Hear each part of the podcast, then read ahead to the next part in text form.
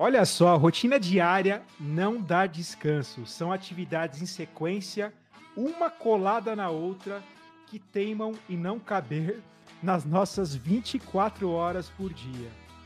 Jornadas exaustivas, entregas rápidas e metas difíceis de serem atingidas. É uma demanda e a falta de tempo, e tudo isso é repetido constantemente. Estamos imersos em uma mente que nunca descansa.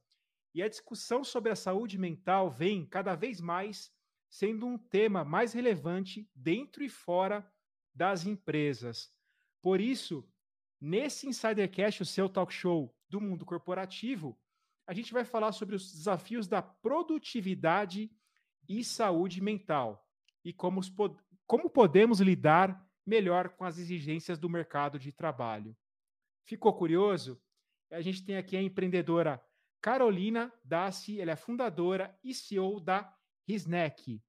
A empresária tinha uma carreira sólida no mercado financeiro, já atuou no Banco Votorantim, Credit Suisse e Bovespa, até que durante a licença maternidade dela, ela entendeu que não queria voltar para o antigo emprego e decidiu empreender. É isso mesmo, Carol?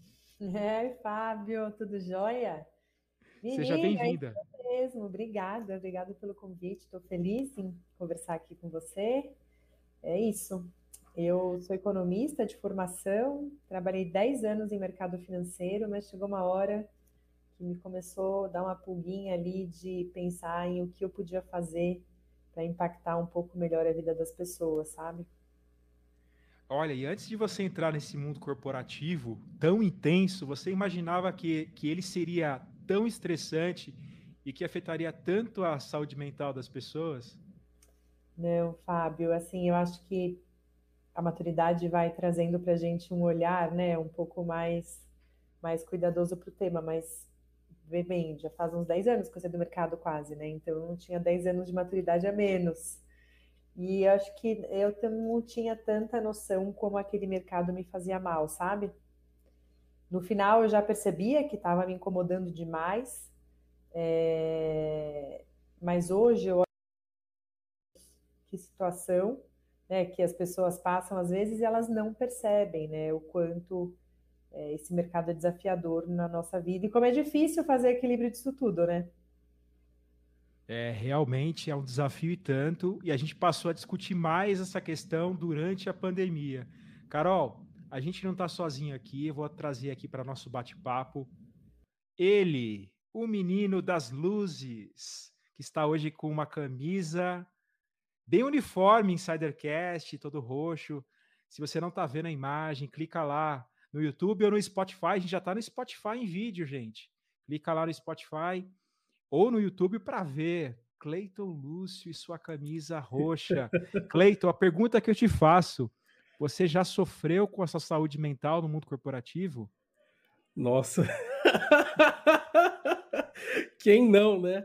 Quem não? Infelizmente, quem não sofreu com isso, né, gente? A gente está aqui com essa proposta de humanizar o mundo corporativo e exatamente porque em 99% dos casos que a gente conversa com alguém, essa pessoa tem uma história sobre burnout, sobre algum, algum trauma do mundo corporativo que infelizmente ainda é tão desumano, mas nós aqui no Insidercast, junto com outras pessoas que também querem essa mudança, estamos aqui para oferecer saídas para profissionais e para empresas, para que as pessoas não precisem sofrer mais e ainda assim consiga atingir os seus propósitos e, por que não, fazer aquilo que ama e também fazer dinheiro, né? Porque trabalho é feito para isso também, né?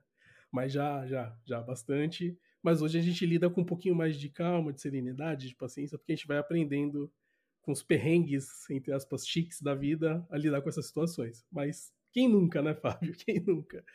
É, eu queria fazer uma pergunta para Carol, né? Que durante a, a apresentação, seja bem-vinda, Carol.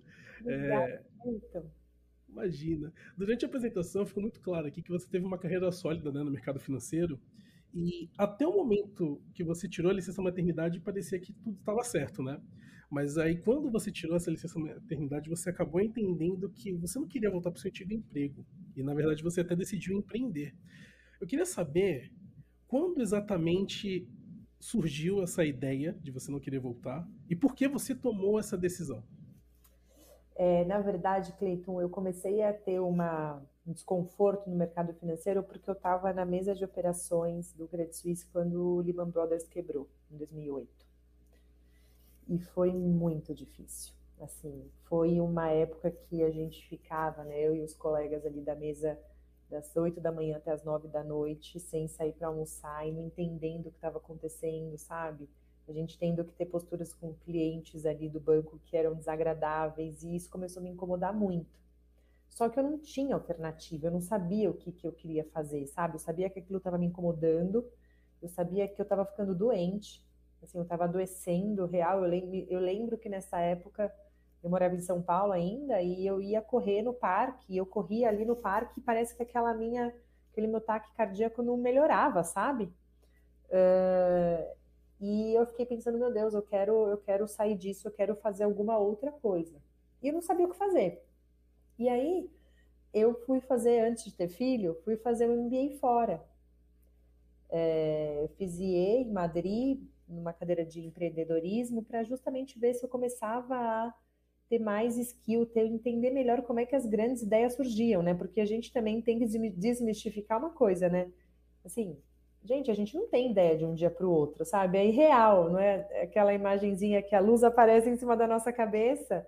Sei lá, talvez 0.0001 tenha por cento dos empreendedores. O resto é, muito, é muita conversa, é muito teste, é muita coisa que a gente tenta pensar e, e tenta pilotar ali para ver se vai, né? E eu estava nessa, não sabia o que fazer. Eu fiz esse MBA, voltei para o Brasil. Ainda assim, voltei para trabalhar na Bolsa de Valores, por uma questão de me bancar, né? Cleiton falou de, no começo do dinheiro, não tem jeito, gente. O dinheiro é necessário para a gente sobreviver, né? E aí eu fiquei sempre pensando, né? Poxa, mas o que, que eu quero fazer? O que, que eu posso fazer? E a ideia não vinha. E aí eu engravidei. Aí sim, eu entrei de licença maternidade. Eu falei, gente, agora eu não volto mais. Não dá. Se eu não aproveitar agora para sair, depois vai ser muito mais difícil. E eu acho que nesse momento a, a mulher ela fica com um sentimento muito mais aguçado, né? Até por uma questão hormonal, mas eu acho que você abre ali algumas, alguns instintos que eu acho que te deixam até um pouco mais receptiva ou, enfim, mais sensível. E eu comecei a pensar, pensar, pensar o que eu queria. E eu tinha algumas coisas na minha cabeça. Eu queria muito trabalhar com saudabilidade, então com, com algum produto, algum serviço que eu entendesse quem estaria sendo beneficiado. E eu queria, uh, e eu não podia ter nenhuma, nenhuma, nenhum negócio que eu tivesse que sair de casa, que eu tivesse que ter uma grande estrutura, porque eu não tinha rios de dinheiro, eu tinha dinheiro controlado, e eu tinha uma bebê de quatro meses. não podia sair de casa todo dia assim, né? E aí eu comecei a pesquisar tudo que tinha fora do mercado de, de saudável, e eu estava olhando para alimentação naquele momento. Isso simplesmente, Cleiton, porque era uma coisa que eu gostava para minha vida. Né? E eu acho que aqui é uma coisa que o empreendedor também precisa começar do ponto que faz sentido para ele, né? Porque trabalhar com uma coisa que você não acredita é duro, né? Então empreender é difícil. Então tem que ser alguma coisa que você fala, bom, isso aqui acho que é um caminho que eu confio, que eu acredito, que eu vejo valor. Aí eu comecei a procurar tudo que podia ter de serviço, porque não tinha menor cabimento eu fazer produção de nenhum tipo de alimento, né? Não é meu, nem sei fazer isso. E eu comecei a olhar o mundo de clubes de assinatura. Quando eu comecei a ver isso, no Brasil tinham poucos na época, muito mais os de bebida, mas fora do Brasil já tinham muitos clubes de várias coisas de gilete, de camiseta branca para homem, de, de mix de chás, de nuts. Falei, poxa, eu trabalhei tanto tempo no mercado e vi que as pessoas ali, pelo volume de trabalho, não conseguem nem pensar o que elas estão comendo no meio do dia. E se sentem mal por isso. Pô, tô com uma fome, entupo aqui num chocolate, tenho um pico de glicemia e depois. E no dia seguinte eu faço igual, porque eu saio tão exausto daquele banco que eu não vou pensar no que, que eu vou comprar, como é que eu vou me organizar. Então eu tinha essa vivência na cabeça. Eu falei, pô, isso eu então não pego esse modelo lá gringo, né, de clube de assinaturas de coisas diversas e monto um clube de assinaturas de snacks saudáveis para resolver a dor dessa, dessa pessoa que está sentada dentro dessa instituição financeira. E assim, eu falei, eu vou fazer isso. Então, minha filha tinha quatro meses, eu comecei a fazer um modelo de negócio simplista, reduzido, vi os concorrentes que tinham de mercado de coisas diferentes, mais ou menos quantos assinantes eles tinham, comecei a fazer umas validações de, de hipóteses e comecei a rodar assim, muito pequeno da minha casa, é, sozinha, para primeiro para entender se o negócio funcionava.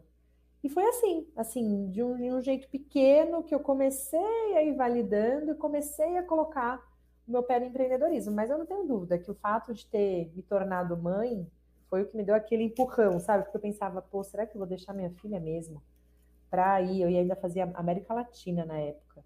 Será que eu vou ficar viajando? Às vezes eu ficava a semana inteira fora por uma coisa que eu não acredito, cara, e deixar esse bebê aqui em casa. Aí, daí falou mais alto, eu falei, não, eu tenho que ter alguma ideia.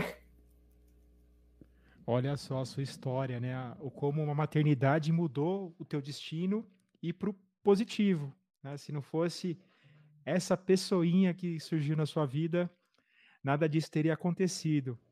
Mas, é. Carol, você que vivenciou toda esse, essa evolução, ebulição, né, principalmente do mundo corporativo, voltado ao fi, mercado financeiro, que muitas vezes é até mais intenso, é uma panela de pressão. É, por que, que esse tema saúde mental se tornou tão importante para ser discutido hoje, na sua opinião? Fábio, essa dor era uma dor. É, hoje ele ficou muito evidente por conta de pandemia, né? E aí já, já, já me aprofundo um pouco mais num tema. Mas essa dor é uma dor que ela existe há muitos anos. Só que é um pouco do. Eu, eu como corporação, não quero olhar para isso, né? Porque será que eu não estou passando a barreira do, do pessoal, do Fábio? Né? Então, eu vejo que antes de pandemia tinha uma grande divisão: o Fábio executivo e o Fábio pessoa física, né? o Fábio CPF e o Fábio CNPJ. E as empresas achavam que, meu, oferecendo um plano de saúde ali, estava tudo certo, já é o cara que se cuide. Só que essa, e por isso que ninguém falava disso antes de pandemia, porque a dor já existia. Em 2017, a gente teve 175 mil pessoas afastadas do trabalho por algum tipo de doença mental. Esse é um dado do INSS. Em 2018, a OMS já dizia que agora, agora não, né? Em 2020, há dois anos, a depressão seria a doença mais incapacitante do mundo e que o burnout seria a responsabilidade 100% corporativa a partir de 22. Isso aconteceu em 2018. Em 2018, quando você ligava para vender produtos de saúde mental, para prevenção de doença mental, era sempre, ai, tudo, ai, muito legal, muito bacana, mas, ah, ah, já ofereço aqui um plano de saúde. Então, as empresas não queriam olhar muito para isso, porque era quase como, tô, não, quer, não quero mexer nesse buraco, não sei como mexer nisso, porque é um tema sensível, e será que eu tenho que mexer nisso como corporação? Será que não é o Fábio e o Cleiton que se preocupem com a cabeça deles? Só que daí, quando vem a pandemia, as empresas percebem que os caras não estavam conseguindo trabalhar. E assim, gente, isso, eu vivi isso aqui na Risnec claramente. A gente encurtou o ciclo de vendas de 7, 9 para 3, 4 meses. Empresas que eu estava tentando vender antes de pandemia, entrou a pandemia, deram 15 dias, 20 dias que viu que o negócio pegou. Pelo amor de Deus, me ajuda aqui, porque a galera não consegue trabalhar. Aí eu acho que cai uma ficha de que o Fábio, de que o Cleiton, de que a Carol são uma pessoa única, que não tem como deixar o problema para fora. Principalmente quando você está trabalhando dentro de casa fica tudo misturado. Então, por que que pegou? E aí a minha resposta é muito pragmática. Porque começou a pegar no bolso da corporação, porque pega em produtividade. Produtividade é grana. E aí quando a empresa vê meu colaborador não consegue trabalhar, agora sim, eu preciso cuidar dele. Porque senão eu vou perder dinheiro. E foi essa mexida, e eu digo que eu sempre tento ver o lado bom das coisas, né? É difícil pensar que pandemia teve algum lado bom, porque muita gente perdeu pessoas e a gente sofreu demais. Mas dado que a gente passou, o que, que sobra de resquício positivo? Eu acho que um olhar mais cuidadoso para isso, sabe? Porque a gente perde gente na pandemia, mas a gente também perde gente de suicídio. E 90% dos suicidas sofrem de algum tipo de transtorno mental. Então, acho que a corporação agora efetivamente acordou um pouco, eu diria, para o tema. É isso que eu ia comentar, né? Durante a sua fala você falou sobre depressão e burnout, né? E mesmo com, com é, como posso dizer, com esse despertar dos gestores, é, eu, eu acredito, eu acho que você vai concordar comigo, que ainda existe uma dificuldade das pessoas se exporem dentro das empresas por medo de julgamento e até porque algumas culturas empresariais ainda são muito rígidas em relação a isso e veem a exposição de vulnerabilidades como fraquezas e mimimi do colaborador, não é verdade? Com certeza. Cleiton, com certeza. E esse é o motivo pelo qual a empresa não consegue sozinha fazer prevenção à doença mental. Então, o que acontece? A gente, quando começou a validar o nosso produto, que é a IVE, a gente começou a ver que tinham muitas empresas sofrendo, né, de muitas pessoas afastadas do trabalho por algum tipo de doença mental e empresas que ofereciam um monte de benefício. E benefício bom, só que eram benefícios atrelados à corporação. E aí o que, que acontece? Eu não vou pedir ajuda lá. Porque, pô, e se isso chega na mão do RH? E se isso chega na mão do meu gestor? Me dá medo de ser demitido, me dá medo de ser julgado, me dá medo de não receber uma promoção que eu receberia. Então, isso faz com que em um país como o nosso, que geralmente é a grande base da população, muitas vezes só pode contar com os benefícios corporativos, porque é difícil acreditar que tenha saúde, que tenha cuidado de saúde mental rápida na é, saúde pública, né? Pô, a fila de um psiquiatra vai aí quatro, cinco meses, não tem muito psiquiatra. Então, um país como o nosso, de terceiro de, é, de desenvolvimento, né, de terceiro mundo, a instituição geralmente é onde o colaborador poderia ter um respaldo maior. Só que aí ele não pede ajuda, porque dá muito medo. E foi muito interessante porque em 2020 a Oracle fez uma pesquisa global e nessa pesquisa global, com diversos colaboradores, 68% dos respondentes disseram que preferiam falar com um robô ou com uma tecnologia sobre é, ansiedade ou estresse no trabalho do que falar com seu gestor. Quando a gente olha para o Brasil, esse recorte ainda é alto, 64%. E quando você ver a pesquisa, Cleiton, de por que, que você prefere falar com uma tecnologia do que com seu gestor ou com RH, é pelo medo do julgamento. Então, ficou muito claro com tudo isso que o que a corporação fazia, né, de cuidar, cuidar da saúde, atenção primária à saúde mental, e o que ela continuou fazendo depois de pandemia, não é efetivo, porque a pessoa tem medo de pedir ajuda. E é por isso que a gente entra com um produto tecnológico, que obviamente é a corporação que banca, mas que é completamente independente. Porque senão a gente não vai conseguir impactar. Se você for ver, é, os EAPs da vida, né, que são os 0800, que as pessoas ligam para conversar, enfim, eles têm 4% de engajamento. É muito difícil se a gente não, não desassocia, as pessoas têm medo. E esse, e, e eu só vou me estender um pouco aqui, mas para falar uma coisa que é bem legal. Isso, Cleiton, vem de uma sociedade que não foi treinada para cuidar de saúde mental. E aí, aqui tem um PhD de saúde mental que chama Gaio Lynch, que é um psicólogo, que ele tem um TED é, muito bacana falando sobre o assunto, que ele fala assim, a gente, o adulto desta sociedade, quando criança, o cuidador, seja o pai, seja a avó, quem criou essa pessoa, falava assim, olha, Cleiton, cuidado, não vai, olha o buraco, porque você pode, meu filho, torcer o pé aí, vai se machucar, ou vai quebrar o pé. Ou se você já se ralava, a pessoa que te criou vai falar: bota o band-aid, passa o metiolate. Mercúrio, para quem é mais velho, né? Que ficava aquele negócio vermelho na pele. É... Mas eu duvido que o teu cuidador, a tua cuidadora, falou: Feito, você brigou com um coleguinha? Como é que você está se sentindo? É raiva que tem no seu peito? É ciúmes? Então a gente não foi ensinado a olhar para os sentimentos, para a parte mental, para a parte emocional, e faz com que hoje a gente adulto tenha que forçar para olhar para isso, não é um olhar natural.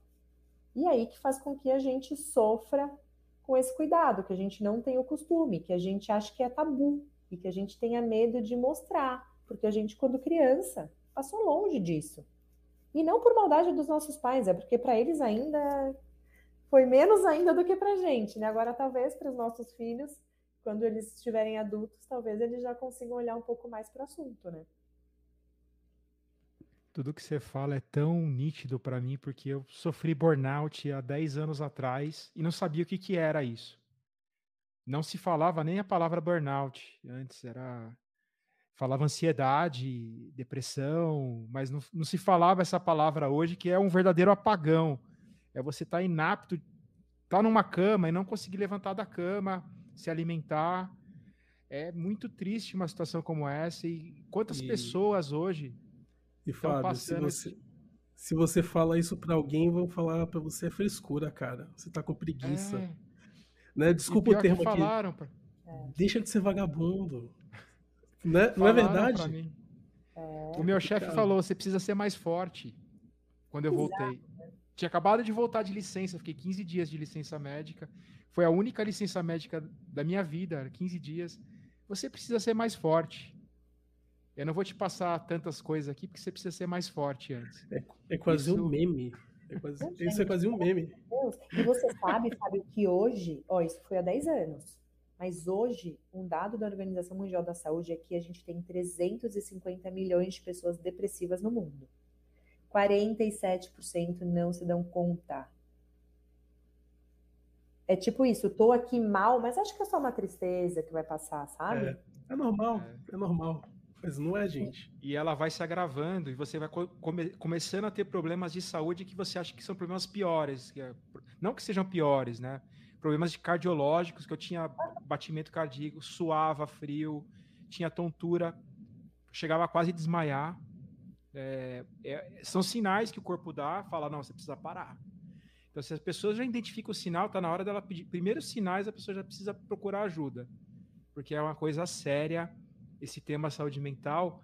Mas tem artifícios, Carol, dentro da saúde mental para a gente é, se libertar desse problema. Não se libertar totalmente, porque sempre a gente vai estar ansioso, né? É normal. Mas eu queria saber, a gente tem uma pergunta aqui no Insidercast que é a pergunta coringa, mas a gente quer saber do lado Carol. O que, que a Carol faz no seu tempo livre para recarregar a energia, para desestressar a gente queria saber um pouquinho aí do seu, do seu bastidor, o que, que você faz, e com certeza vai servir de inspiração para outras pessoas também que estão nessa situação e precisam dar essa recarregada. É, é muito legal isso que você está falando, Fábio, porque eu tenho um psicólogo amigo querido, que chama Eustáquio Andreotti, que ele até gravou algumas lives com a gente, é um cara muito legal, a gente criou, conheceu até num cliente corporativo em comum, e que ele usa esse termo que eu roubei para mim, eu falo, Taco, roubei de você? Ele sempre dá risada que é diluidor de estresse. Que você cuidar continuamente da sua saúde mental não é um bicho de sete cabeças. Só que a gente tem que ter, olhar para isso, para justamente a gente não chegar nesse taque cardíaco, nesse suador, que já é uma cronicidade. E ele fala uma coisa assim: a gente tem que pensar que a gente é como se fosse uma caixa d'água. E se a gente tem diluidores de estresse, é quando a gente abre a vazão da caixa e a caixa não transborda e vai descendo. E isso tem que ser constante, constante. O que, que é um diluidor de estresse? Cada um tem o seu. Né? A Carol, aí eu vou contar da Carol. A Carol faz terapia. Eu faço terapia há muitos anos, mas eu faço a terapia para que eu consiga controlar meus níveis de ansiedade, para que eu consiga controlar aqui todos uh, os meus pensamentos, para que eu possa cuidar dos meus fantasmas internos, todo mundo tem, mas a Carol é muita exceção. Então eu nem queria deixar isso como meu diluidor de estresse. Sabe o que, que esse aqui é um Carol que trabalha com saúde mental e curte o tema, sabe? Qual que é meu diluidor de estresse? Eu ando a cavalo, Fábio. Esse meu diluidor de estresse é meio fora do normal, mas para mim o cavalo é uma coisa assim impressionantemente que me tira ali, né, do meu dia a dia, que eu é, tiro toda a nublagem assim da, do meu cérebro. Mas não precisa ser o cavalo. Pode ser que para o Cleiton, o diluidor de estresse dele, seja ler um livro. Pode ser que para você, Fábio, seja dar uma volta no parque. E assim, não precisa ser duas horas por dia. Pode ser, cara, meia hora todo dia, ou meia hora duas vezes por semana, e cada um vai adequando ali o que, que, o que, que cabe, o que, que não cabe. E além do diluidor de estresse, tem uma coisa que é muito interessante, que é a gente entender o que aumenta o nosso nível de ansiedade. E aí você corta. Pô, detesto ficar vendo lá no Instagram a menina que tá magra e eu que tô gordinha. É um inferno, né, gente? Para que isso? Não precisa mais. Mas se você não gosta, não veja. Porque para que você vai ficar vendo para ficar mais ansioso? Ah, eu não gosto de ver o meu amigo lá que operou na bolsa e ganhou dinheiro e eu só perdi aqui com o dólar. Não veja. Para que você vai ficar vendo o Instagram dele? Então, são umas coisas que eu também, eu não tenho esses, essas questões aí, graças a Deus, mas, pô, às vezes eu fico ali no Instagram vendo coisa que eu acho legal e quando eu vejo eu gastei 40 minutos vendo ali e passou voando. E aquilo cansa a cabeça, eu já fico o dia inteiro no computador. Pô, eu comecei a mudar, eu comecei a me limitar, a ver cinco minutos as pessoas que eu curto, ver as fotos que eu gosto, depois eu vou ler um livro, depois eu, ver, eu vou pintar com a minha filha. Mas a gente tem que ter essa disciplina, e você só consegue ter essa disciplina se você tem um mínimo de conhecimento de saúde emocional. Então é um manejo constante, diário, que não é, não é difícil de ser feito, não custa caro. Né? Assim, é só você estar tá atento para você no dia a dia. Mas para isso precisa precisa trazer um pouco mais de informação do tema, né, para as pessoas entenderem que não é tão difícil assim. Olha, Carol, a gente está gravando aqui no mês de outubro, mês das eleições, e você falou das redes sociais. A primeira coisa que veio na minha cabeça é posts de política. Cara, eu. Também. Parei de ver. No domingo à noite, comecei a ver um monte de gente postando A, postando B, postando C. Eu comecei a ficar irritada. A primeira coisa que eu ia falar, eu vou responder aqui dentro, para com isso. Eu falei, não, para quê? Não compre. Outra coisa, não compre, só compre briga grande. Gente, briga pequena eu não compro. Então, eu prefiro ser feliz do que ter razão. Parei de ver, Cleiton, também, tô que nem você, porque me irritava já, sabe?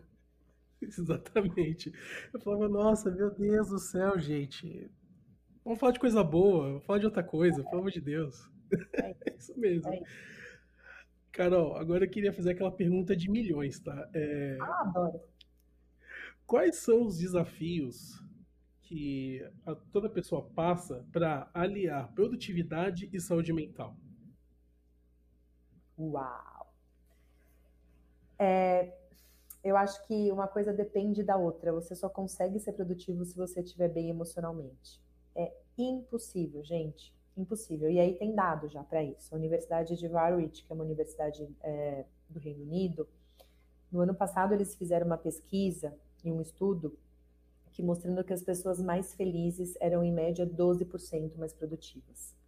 E quem é mais feliz, obviamente, é quem está com uma. Não dá para você ser feliz se você está ali com depressão, com, com pânico, com ansiedade. Então, automaticamente, quem tem um maior cuidado com a saúde mental consegue ter uma maior produtividade. E é um ciclo virtuoso, né, Cleiton? Porque eu produzo mais, eu não, de repente, gasto menos tempo na atividade, me sobra mais tempo para fazer coisas além do trabalho, né? Então você consegue, se você sai da estaca, né, de mal-estar para bem-estar, só tem coisa boa para acontecer, né? Então, gasto menos tempo nas atividades, sobra mais tempo para eu fazer coisas legais, para investir na minha qualidade de vida, para investir o tempo no que eu tenho de lazer.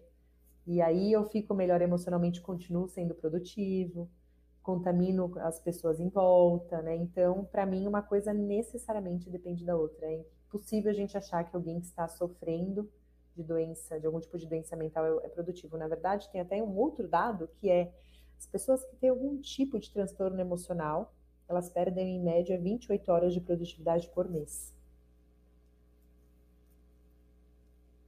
Impressionante. Alô, gestor, presta atenção, gestor, né? Se não faz sentido investir aqui ó, na qualidade de vida do colega.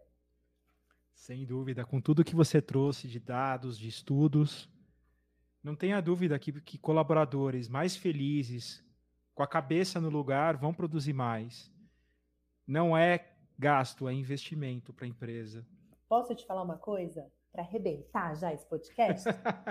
Deve. Sabe por que as pessoas não fazem? Porque assim, parece até meio louco, né? Eu, eu discuto isso com muitos investidores, com muitos empreendedores de saúde, pessoas com muito mais experiência do que eu. Quase com uma revolta, né? Com uma delas, uma mulher que eu admiro demais. Eu falei para ela, por que que é tão difícil a gente fazer atenção primária, seja ela mental, seja ela física? Por que, que a empresa só paga a conta do crônico e fica reticente para pagar o custo da prevenção? Fica mais caro, né, Carol? Então, ela me falou. Sinistralidade do, do plano de saúde. Então, na verdade é isso, mas também é uma coisa assim. O, o, a prevenção, você não tem retorno imediato.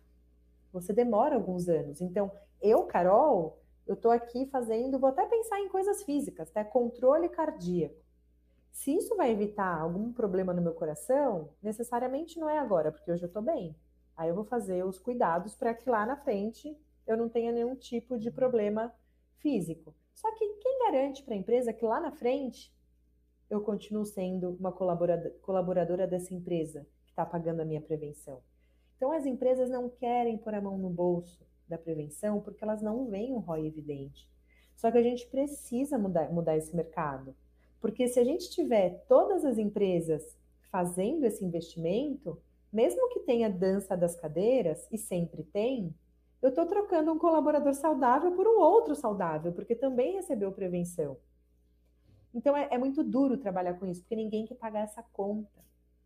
São poucas as empresas que pagam a conta. E por que, que elas pagam a conta, Fábio? Porque a bucha já estourou no colo. Exatamente. Quando estoura a bucha, fica até mais caro para reverter. Fica mais caro. Daí, assim, quando você falar, pô, eu te cuido do crônico, mas eu te faço prevenção, beleza. E é isso é. que a gente está tentando aqui mexer, sabe? É isso que a gente está tentando educar o mercado para falar, pô, pensa bem. Mesmo que você perca um percentual do teu colaborador, que ele mude de cadeira, que ele vá para outra empresa, você ainda vai ter ficado com um monte de outros aqui saudáveis, ainda assim é mais barato, sabe? Exatamente. Carol, agora vamos para uma parte mais prática aqui de, desse Insidercast. A gente quer trazer um pouco de dicas que a gente poderia passar, até com base na sua experiência como executiva, inclusive do mercado financeiro, maternidade, mulher, mas também pelo seu ramo de negócio, da, da tua empresa que você atua. Quais dicas você daria para as pessoas lidarem melhor com essas exigências malucas do mercado de trabalho e ter mais saúde mental? Algumas delas você já trouxe aqui durante o episódio, mas se você puder complementar com algumas dicas de ouro para a gente, vai ser super legal. Top.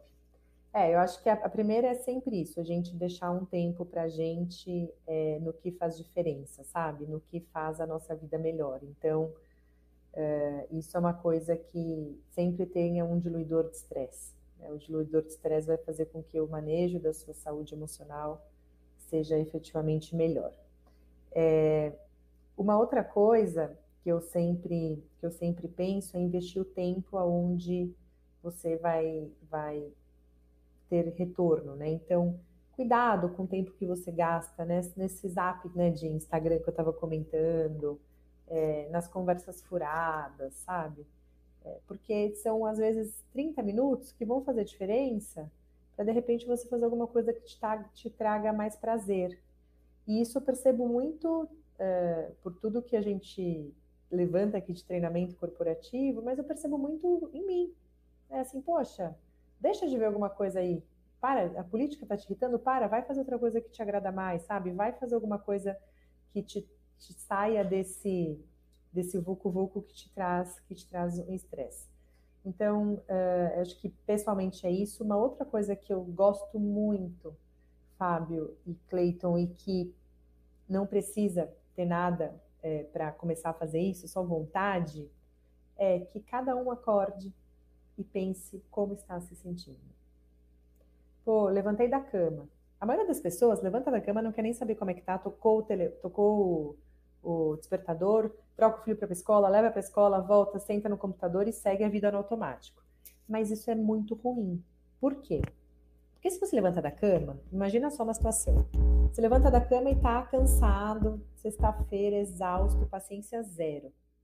Você nem se percebeu assim, mas você está assim. Aí você fez a função, né, o que tinha que fazer, seja aí com pet, com cachorro, com pai, com mãe, entrou para trabalhar. Pô, se você não se percebe assim e você entra uma reunião difícil, a chance de você falar besteira porque está com zero paciência é gigante. Mas, se você, ao contrário, acordou, percebeu que já não está num dia bom, chegou nessa mesma reunião, você já sabe que você está com pouca paciência. Você vai respirar dez vezes mais antes de abrir o microfone para falar o que você pensa.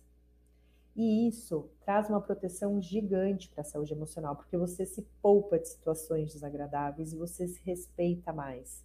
Você consegue fazer um bom manejo. Então, isso é muito bom até para quando teu, você tem alguma demanda ali no trabalho que você fala, meu Deus.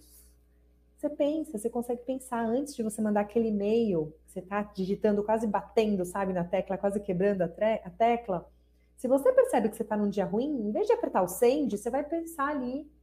Vou levantar, vou tomar uma água, daqui não sei quantas horas eu volto e penso neste e-mail, vou fazer outra coisa. Então, eu acho que isso é, é muito protetor.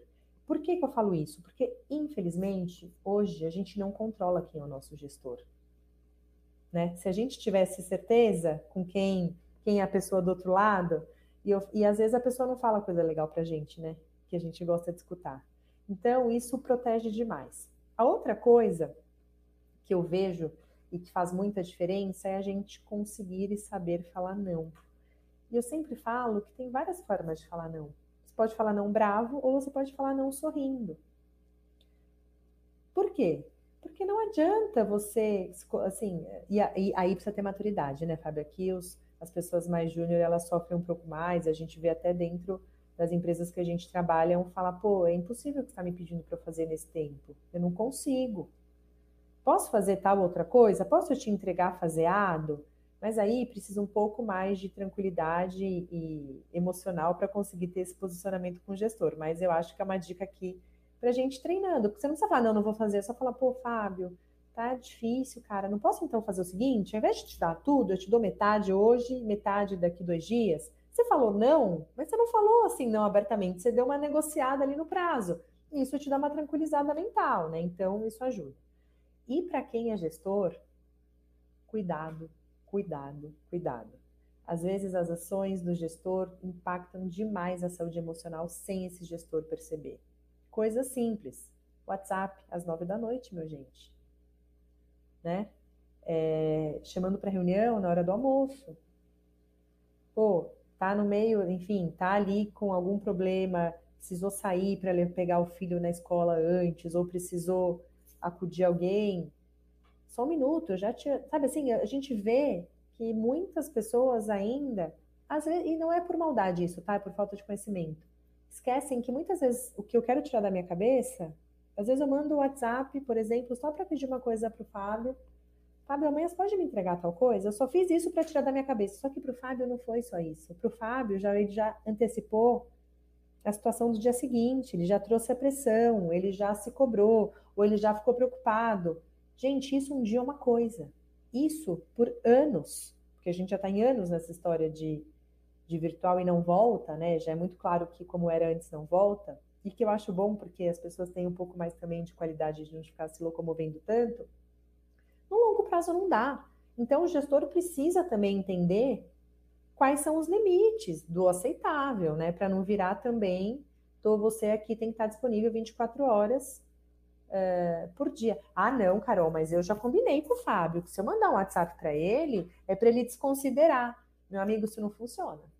Porque se o Fábio lê, ele já entender qual é a demanda do dia seguinte, ferrou, ele já vai ficar tenso. Então, assim, tem algumas coisas que não são difíceis de fazer, que são simples, mas para a gente fazer, a gente precisa estar um pouco mais atento na importância de cuidar para saúde de cuidar de saúde mental, né? Nem sei quantas dicas eu dei, hein? Pelo amor de Deus, já virou um livro. Bastante, bastante. É, eu acho que, tem que você tem que estar consciente da sua saúde mental e da dos outros, né? Essa dica do WhatsApp também é muito valiosa, porque às vezes eu sou uma dessas pessoas que já mandei mensagem 10, 11 horas da noite, eu entendeu? Também, e aprendi, e aprendi, porque isso muito da minha cabeça. Aí a minha área clínica falou, gata, é o pessoal que trabalha comigo, que são os, os, psicólogos e psiquiatras, Carol, não, pelo amor de Deus, porque você gerou uma pressão na outra pessoa. Tá, exatamente, esse fato de, ah, vou tirar da minha cabeça, vou mandar mensagem, a pessoa, ah, tá bom, ela recebeu a mensagem, vai dormir abraçada com aquela mensagem. Aí amanhã Dá para agendar. Né? Sexta-feira, vai ficar final de semana. Dá para agendar a mensagem no, no computador pro WhatsApp. Tem um aplicativo Olha, que faz isso. Isso eu não ah, sabia. Depois você programa para mandar às nove da manhã, tá tudo certo. Olha isso. Pensou Não, na favor, hora, Fábio. escreve meia-noite que for. Por favor, mande às 11. Chega 9 da manhã para a pessoa. Olha lá, e daí fica bom para todo mundo. Tira da cabeça de um, mas não bota na cabeça do outro ainda. Espera Olha. um horário adequado. Muito bom. Depois eu quero essa dica aí, Fábio. Isso eu não a dica não. do Fábio foi boa. Excelente. Carol, continuando, queria te fazer três perguntas, tá? A primeira é como é que é o seu dia a dia na sua empresa? A segunda é o que te traz mais desafios? E a terceira é o que te traz mais alegrias no seu mercado de atuação. É, o meu dia a dia hoje ele é bem, bem dinâmico porque eu, a gente tem uma equipe já de 30 pessoas, né? Eu tenho aqui duas, dois C-levels que tocam o negócio junto comigo, é, que estão comigo aí desde o início da, do desenvolvimento da IVE. Então hoje eu acabo ficando muito fora da operação, eu fico muito mais na área comercial, e eu fico com todo o relacionamento de investidor, com toda a fala para mercado, enfim. Então, eu tenho dias que eu tenho muitas coisas para fora para fazer e tem dias que eu estou ali tocando junto com, com o time da área comercial. Então, é, é, é muito dinâmico. Mas, quando começou, era eu fazendo tudo, né? Então, lava, passa, cozinha, limpa o banheiro, desentope, é a vida do empreendedor, não tem jeito. Agora, como a gente pode dividir um pouco mais, você consegue dividir ali suas fortalezas, atuar nas suas fortalezas, deixar outras pessoas fazerem coisas que elas são muito melhores do que você. Então, isso eu já me posso me posso me dar um pouco mais mais de luxo para conseguir ter essas pessoas boas comigo, né? É, o que é muito desafiador é time, né, Cleiton? Para mim, time, construção de time é muito desafiador. A gente ainda não tem uma pessoa de people né? Então, tem algumas pessoas que nos ajudam, né? que, que conversam, que clareiam nossa cabeça, mas eu tenho muita, muita preocupação com isso. Preocupação para que as pessoas estejam alocadas nos lugares corretos, onde elas mais brilham. Preocupação para que elas gerem o resultado que a empresa precisa, porque a Risnec é uma startup com investidor, que tem meta, que tem OKR, que tem todo o desafio financeiro por trás. É... E eu tenho muita preocupação também para que as pessoas consigam, mesmo nesse ambiente maluco de startup, né, entender para onde a empresa está indo, que elas possam é, entender que é um crescimento rápido muitas vezes, mas que a gente trabalha aqui demais. Então eu fico muito preocupada em cuidar de saúde emocional do meu próprio time, sabe? Então eu sempre falo, gente, walk the talk, cara. A gente trabalha para um caramba. Uma semana trabalhar até mais tarde, ok, mas não dá para ser uma normal né? Pode ser uma entrega pontual, pode ser uma coisa pontual. Então eu fico sempre aqui preocupada em deixar as pessoas felizes aqui dentro, né? Porque obviamente a gente sabe que felicidade é o que vai fazer com que todo mundo faça as entregas bem, né? Não faz sentido a gente ficar horas trabalhando uma coisa que não faz sentido. E o que mais eu gosto, assim, para mim de longe, é quando vem o usuário dizendo como ele foi beneficiado com o nosso produto, sabe? Isso para mim é o que que, que faz com que a gente siga fazendo e querendo fazer cada vez mais. Então, a gente teve usuário dizendo que se sentiu melhor, com menos dor, que era, tinha fibromialgia e conseguiu colocar melhor o cuidado emocional. A gente teve usuário dizendo que depois do uso da IV conseguiu entender quais são os seus gatilhos de estresse, que consegue controlar melhor. A gente teve uma usuário na pandemia, uma usuária que falou que saiu de violência doméstica mesmo a IV não sendo feita para isso, simplesmente porque assentou emocionalmente e essa mulher conseguiu pedir ajuda. Então, eu acho que quando a gente vê o depoimento do usuário, me dá ainda mais alegria do que quando eu fecho um novo contrato, sabe? Porque você fala, pô, tá funcionando, é isso, é para aí que a gente está indo, né? Carol, você falou muitas coisas bacanas aí na sua última resposta, é, mas sempre vem falando de pessoas. Sempre as pessoas estão em primeiro plano. Mas a gente sabe que a tecnologia ela pode ajudar, é, ser uma aliada da saúde mental também no ambiente de trabalho. Queria que você explicasse um pouquinho como que a tecnologia hoje é capaz de auxiliar o empreendedor ou, ou o diretor de RH nas metas que ele tem ali de turnover, de saúde mental. Como que como que está esse mercado hoje? Cara, Aqui eu vou te contar muito com o viés do nosso produto, tá, Fábio? Que foi, a gente fez um super estudo aqui de, de tecnologia e saúde mental antes de desenvolver a IVE. Eu vou te contar rapidamente o que, que ela é para te contar onde está o poder da tecnologia, tá? A Ivy é uma assistente virtual de saúde emocional e bem-estar que funciona dentro de um aplicativo. Então, quem patrocina este aplicativo é a corporação e quem usa gratuitamente são os colaboradores. Então, o colaborador vai lá, baixa a Ivy no celular. E qual é o intuito dela? É fazer prevenção ativa à doença emocional. Como que ela faz isso? Ela interage com os colaboradores em jornadas fazendo perguntas de hábitos, fazendo perguntas de como eles estão se sentindo em relação a nível de nervoso, de bem-estar no dia a dia ou não, quanto do tempo você está feliz, quanto do tempo você está mais irritado, enfim. E são algumas perguntas que têm embasamento protocolar clínico. Então, quando esse usuário responde as cinco perguntas que a gente faz, eu consigo saber, né, como tecnologia, a IVE consegue saber se o Fábio está no verde, no amarelo ou no vermelho do nível de bem-estar. E com base nisso, ela já proporciona as práticas para você seguir. Então, ela já oferece ali algumas vivências, algumas práticas que são adequadas para o teu nível de vulnerabilidade ou de bem-estar emocional. Essas práticas são todas baseadas também em pesquisa, né? muita pesquisa feita com veteranos de guerra do que é resolutivo dentro de ambientes tecnológicos, né? usando o ambiente digital. Uh, e elas são contínuas, então sempre você recebe novas práticas e a gente vai fazendo esse monitoramento longitudinalmente para entender como é que você, Fábio, melhorou, se manteve o que aconteceu com você. E a gente chega no limite de que se você chegou na IVE com uma qualidade de vida baixíssima, a gente, além disso, a gente vai falar, fazer algumas outras perguntas para você para detectar se você, além de baixa qualidade de vida, também apresenta autoindicação de depressão ou ansiedade. Porque pode ser que você ainda não apresente, mas se você já apresentar, você já está ali muito mais potencialmente perto da cronicidade, né, de depressão e ansiedade. Então você está muito mais perto do crônico do que da prevenção. Então a gente chega no limite de conectar você, de colocar, você sugerir que você também já faça uma terapia é, online, né, associada ao cuidado que a IVE, o cuidado digital que a IVE presta. Então, o que, que eu estou fazendo aqui com a tecnologia? Eu estou usando a tecnologia associada a embasamento clínico. Então, todas as coisas que a gente oferece dentro do nosso produto já tem validação de que funcionam nacional, internacionalmente, tem validação acadêmica é, do produto. Então, eu estou usando algoritmo de tecnologia versus protocolo para fazer um cuidado escalável. Então, hoje, se eu fosse fazer isso na mão, pô, eu não conseguiria fazer. Seria impossível. Então, eu estou conseguindo escalar essa prevenção. Além disso, eu consigo aqui ajudar, fazer com que a tecnologia ajude a quebra no tabu do tema.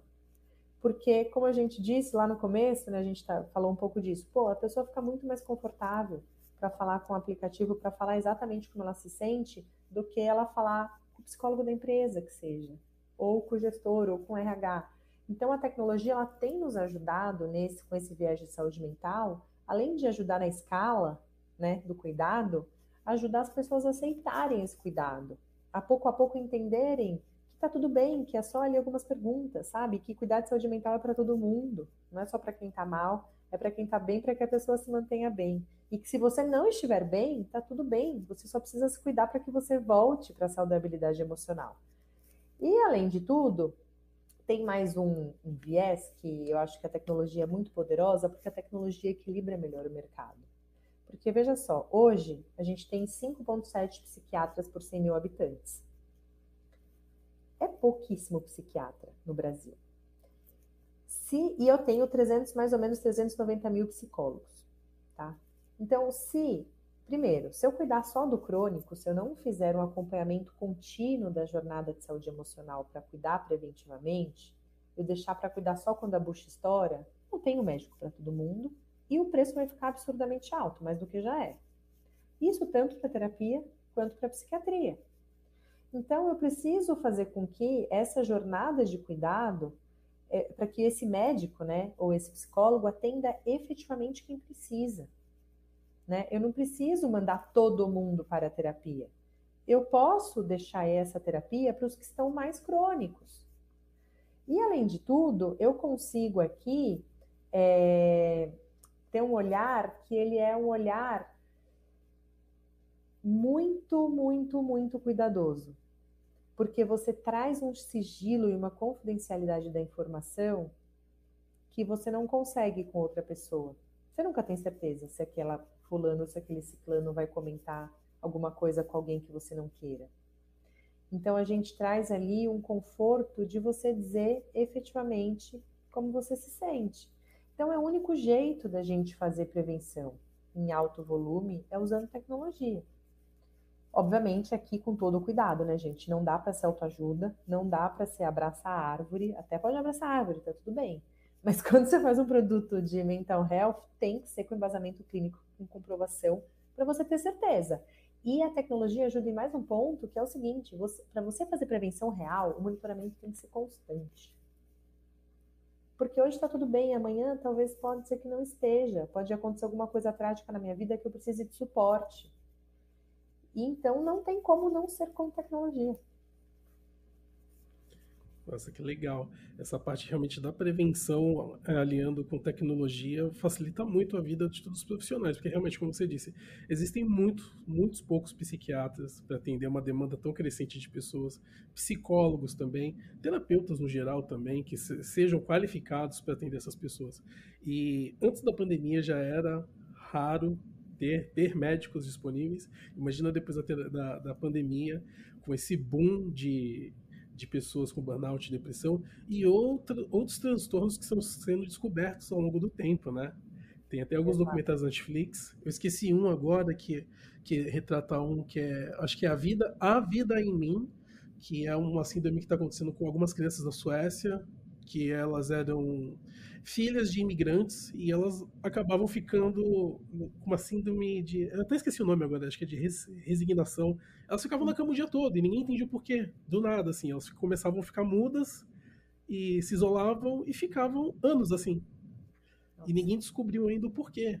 Então tem vários transtornos que estão sendo descobertos e, e realmente tratar as pessoas crônicas com o ser humano é muito mais eficiente, porque assim você dá, dá tempo, dá vazão para essas pessoas serem tratadas, e aqueles que não estão ainda tão crônicos podem ser ajudados, auxiliados a não chegar nos problemas mais críticos. Sensacional.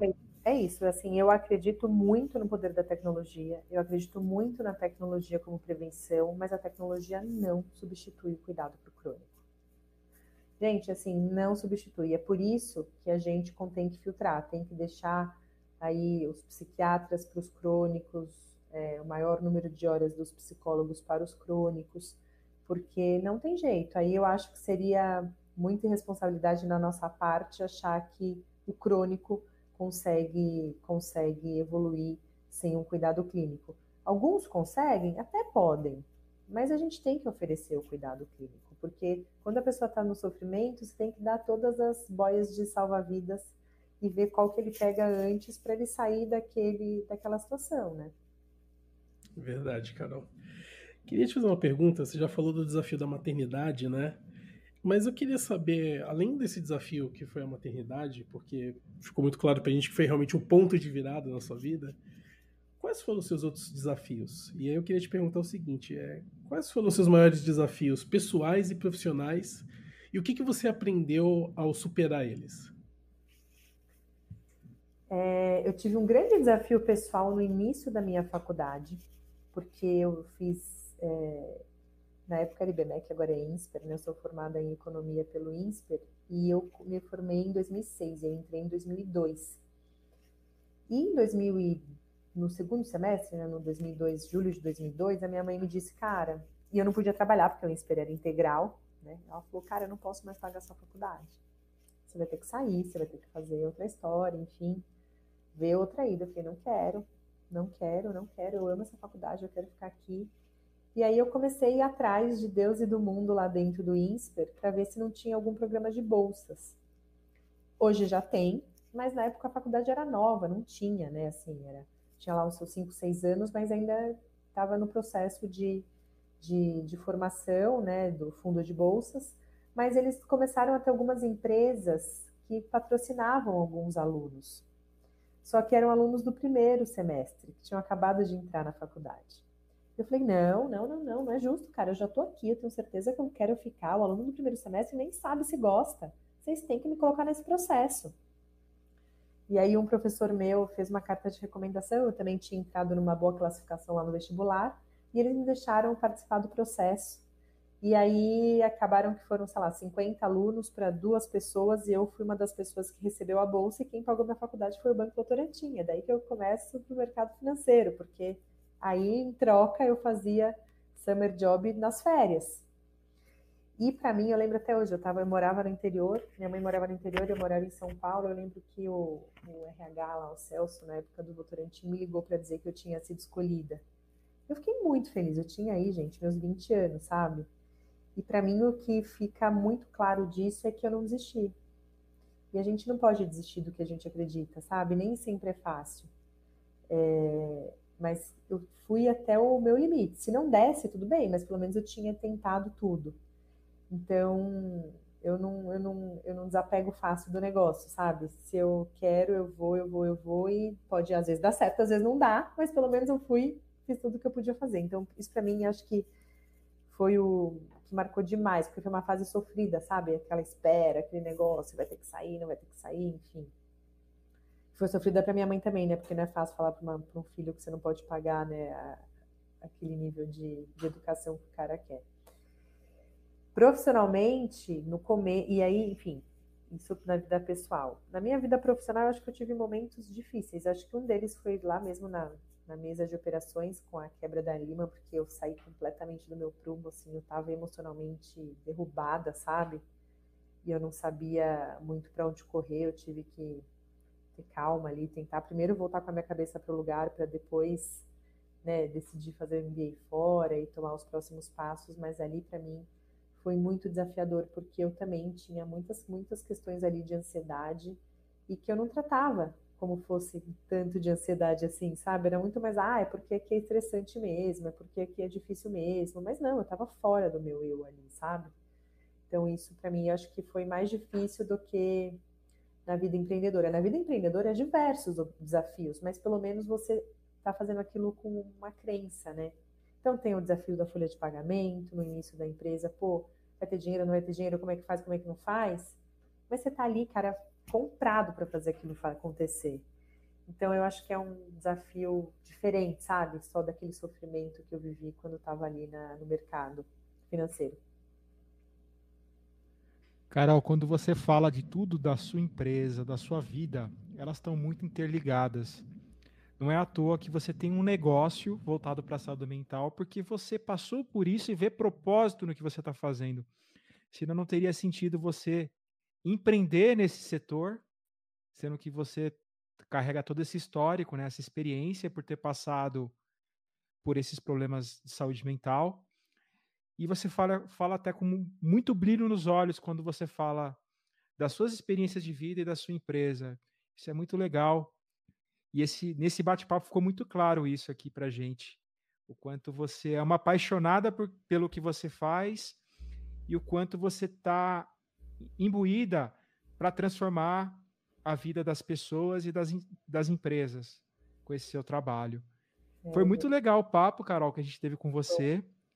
Está acabando aqui esse Insidercast ah, de hoje, Bota aquele no pudim, bota aquele. Ah! ah, ah como assim, Cleiton? Tá acabando? Como assim, Carol? Né? Uma hora, tá, gente. Carol.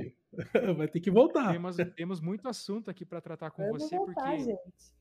O nosso propósito aqui no Insidercast é essa humanização do mundo corporativo, e a humanização do mundo corporativo passa por essas melhores práticas de saúde mental, que muito precisa ser feito ainda nas empresas. A gente tem ainda. Vocês têm um mercado gigante aí para ser explorado, um trabalho de aculturamento, mas a gente vai estar aqui na torcida porque a gente quer ver um mundo corporativo melhor, pessoas mais felizes trabalhando, porque não dá mais para desassociar a vida pessoal da vida profissional. Não a existe. gente é uma pessoa só, não existe isso. No passado existia na cabeça das pessoas, mas a pandemia provou que isso não existe definitivamente. Não existe. Não, e vocês, então, olha, vocês me ajudam muito, porque vocês trazendo temas aqui, falando, falando de melhor mercado de trabalho, né, de corporações mais saudáveis, vocês estão me ajudando com essa educação. Então vamos, vamos junto, porque todo mundo junto a gente é mais rápido, né? Com certeza. Bom saber que tem pessoas que compartilham desse mesmo propósito com a gente. E a gente ficou muito feliz em contar com vocês, saber um pouco mais da sua história.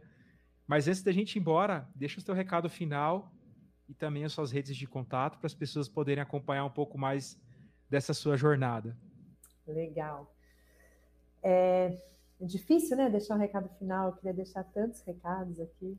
Mas, enfim, antes de tudo agradecer, Fábio Cleiton, foi muito legal. Adorei o papo. Sempre saio energizada de um papo desse, porque efetivamente eu gosto muito do que eu faço. É... E eu acho que o meu recado final aqui é que a gente consiga, né? Se a gente acredita em saúde mental, se a gente acredita que a gente possa contar para o colega o que é isso, né? Que a gente possa ir disseminando para o nosso entorno porque é isso, é é um, eu me sinto melhor, o que eu faço eu conto para você, aí o Fábio vai escutando, vai pensando, pô, talvez eu possa fazer isso também, talvez eu consiga aqui também ter uma melhor qualidade de vida, e vai indo até que de repente chega num cara que é de RH e vai falar, pô, vou também implantar isso na minha corporação, então acho que a gente aqui como, como várias pessoas, né, quanto mais a gente puder levantar essa bandeira, ao invés de ficar levantando bandeira de partido, né, Cleiton? Vamos levantar a bandeira de saúde mental, né? A gente pelo menos vai fazer uma coisa aqui que faz nesse, certeiramente vai ser boa para todo mundo. Estou é, super disponível, então, no Instagram estou como Carol Underline da CIE. Gente, quem for lá só vai ver foto de cavalo, mas enfim, vocês vão gostar. é só cavalo, só cavalo que tem por ali, mas é muito bom. É, e no LinkedIn eu estou como Carolina da CIE. Então, se vocês quiserem me chamar, quem quiser depois bater um papo, trocar informação, pedir alguma referência aqui de alguma, algum número que eu passei ou alguma fonte, fiquem à vontade. No Instagram também a gente tem Minha Ive, né, que é o Instagram da, do nosso produto, da nossa assistente virtual, e no LinkedIn, uh, no LinkedIn Minha Ive também. Então, na verdade, no Instagram é Ive Assistente, e no LinkedIn é Minha Ive. Então, fiquem à vontade também, lá tem muita informação de saúde mental, muito post de, de conteúdo relevante. Puxa, obrigado, Carol, por ter participado desse bate-papo com a gente, por ter nos dado mais informação e nos ensinado um pouquinho mais sobre saúde mental. Obrigado, Fábio. Obrigado, Bruna. Obrigado, Brena, pela indicação. Foi muito legal esse bate-papo. Cara, como insight final, acho que eu tenho que dividir em duas partes. Né? A primeira é para os gestores. É, gestor, se você possibilitar criar um ambiente onde a saúde mental exista, você vai ter, quer dizer, você terá colaboradores mais produtivos e também você propiciará a chance de novos talentos aparecer na sua empresa e esses talentos se manterem na sua empresa, que é um desafio hoje na maioria dos setores do mundo corporativo, né? E para você colaborador, a minha dica é a seguinte, tá? É, se você não cuidar da sua, da sua saúde mental, você não vai conseguir ser produtivo. E muito menos você conseguirá ir atrás do seu propósito de vida. E assim, entre ganhar mais e ter paz e saúde, eu recomendo fortemente você ficar com a sua paz e saúde, porque dinheiro a gente faz, viu? Agora, paz e saúde, principalmente saúde, quando você perde ela, dá um trabalhão conquistar de novo. Então, esse é o meu insight final. Obrigado, insiders. E Fábio, é com você. Obrigado, Cleiton Lúcio. Obrigado, Carol. Foi um episódio incrível que a gente teve hoje aqui no Insidercast. O país mais ansioso do mundo carece de debates, mais debates como esse, carece da gente causar uma reflexão no mundo corporativo de quando a gente pode ser um agente transformador, um agente que, que possa colocar esse tema como uma das prioridades hoje dentro das empresas. Porque saúde mental não é brincadeira. Ela acaba com, com carreiras, acaba com pessoas. E a gente precisa discutir cada vez mais isso, ter processos nas empresas, usar a tecnologia como aliada dentro de todo esse processo do mundo corporativo. A gente precisa aprender a lidar com as nossas emoções, a gerir as nossas emoções. E muitas vezes a gente não está hábil a fazer isso de forma isolada. A gente precisa realmente de ajuda e orientação. E ficou muito claro hoje nesse episódio, com toda a experiência da Carol, experiência que ela passou no mundo corporativo e também sobre o propósito dela, que acabou se tornando um negócio. Um episódio super legal, que trouxe muitos ensinamentos para a gente aqui, para nós, os insiders que que viajaram com a gente na nossa nave hoje. Eu queria agradecer você, Insider, por ter acompanhado a gente nessa jornada e convidar vocês para seguirem as nossas redes sociais. A gente está no arroba InsiderCast, em praticamente todas as redes sociais, no Instagram, no LinkedIn. Confira lá os nossos episódios no YouTube, nas plataformas de áudio, Spotify, Google Podcasts, Apple Podcasts.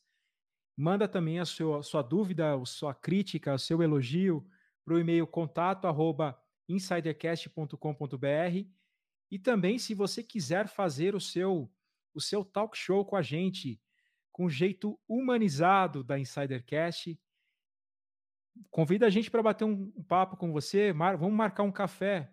Manda lá no contato arroba insidercast.com.br. A gente vai desligando aqui a nave mãe chamada Insidercast e a gente se vê num próximo episódio. Porque eu fui!